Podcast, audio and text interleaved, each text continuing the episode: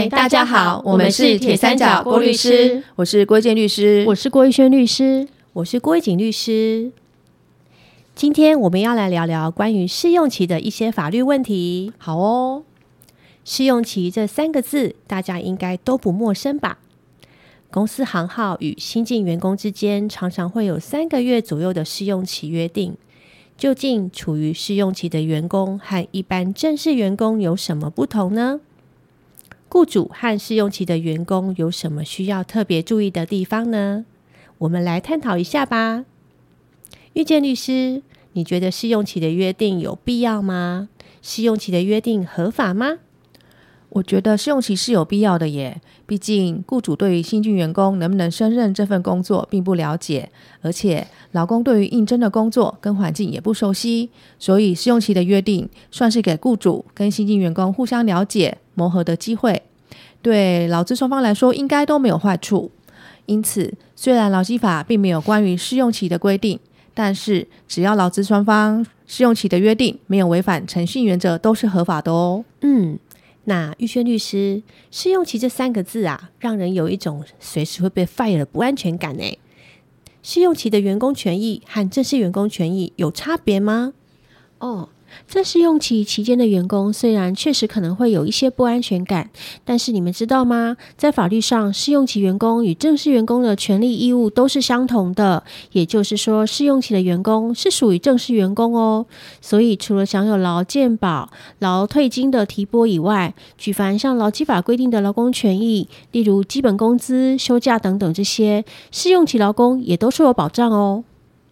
预警律师，虽然试用期员工跟正式员工的权益没有不同，但是试用期员工终究还是有所谓的试用期这个孙悟空的那个金箍咒在啊。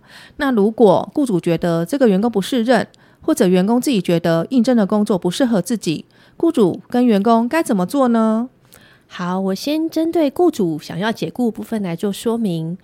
刚刚玉轩律师说过了，试用期员工也是受劳基法的保障的，所以如果雇主想要解雇试用期的员工，无论是在试用期期间还是在试用期期满，雇主都必须依照劳基法第十一、十二、十六及十七条的规定处理。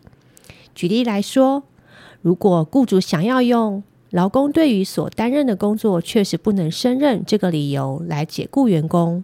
那么，针对工作已经满三个月的试用期员工，就必须依照劳基法第十六条，事先做预告，给予谋职假，也就是另外找工作的假。然后要依十七条的规定给员工资遣费。也就是说，雇主如果要解雇工作未满三个月的试用期员工，依法是不用预告，也不用给予谋职假的哦。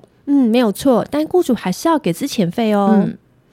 那么，如果雇主是以像劳基法第十二条违反劳动契约或工作规则情节重大，无正当理由继续旷工三天或一个月内旷工达六天这一类比较重大的事由要解雇劳工时，就不用做预告给谋职假，也不用给资遣费，直接终止劳动契约就可以了。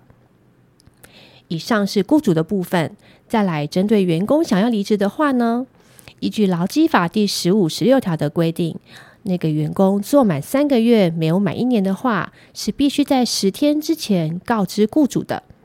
如果员工做满不到三个月就想要离职，可以不经预告就直接做做离职的动作哦。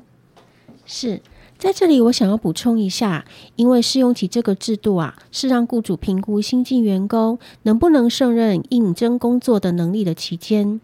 因此，建议雇主们在试用期间要确实依照公司考评规范，对试用期的员工进行考核，并且将考核认定的客观依据记录下来。这样，当试用期满，要依照劳基法第十一条规定的劳工对于所担任的工作确实不能胜任的这个理由来解雇员工的时候，才能有合法的依据。试用期的议题我们就聊到这边喽。有机会的话，我们再来聊聊其他的劳资议题。好。我们是铁三角，我们是郭律师，我们是三姐妹，与您聊聊人生，聊聊有趣的事情，聊聊生活中的法律。我们下次见，拜拜。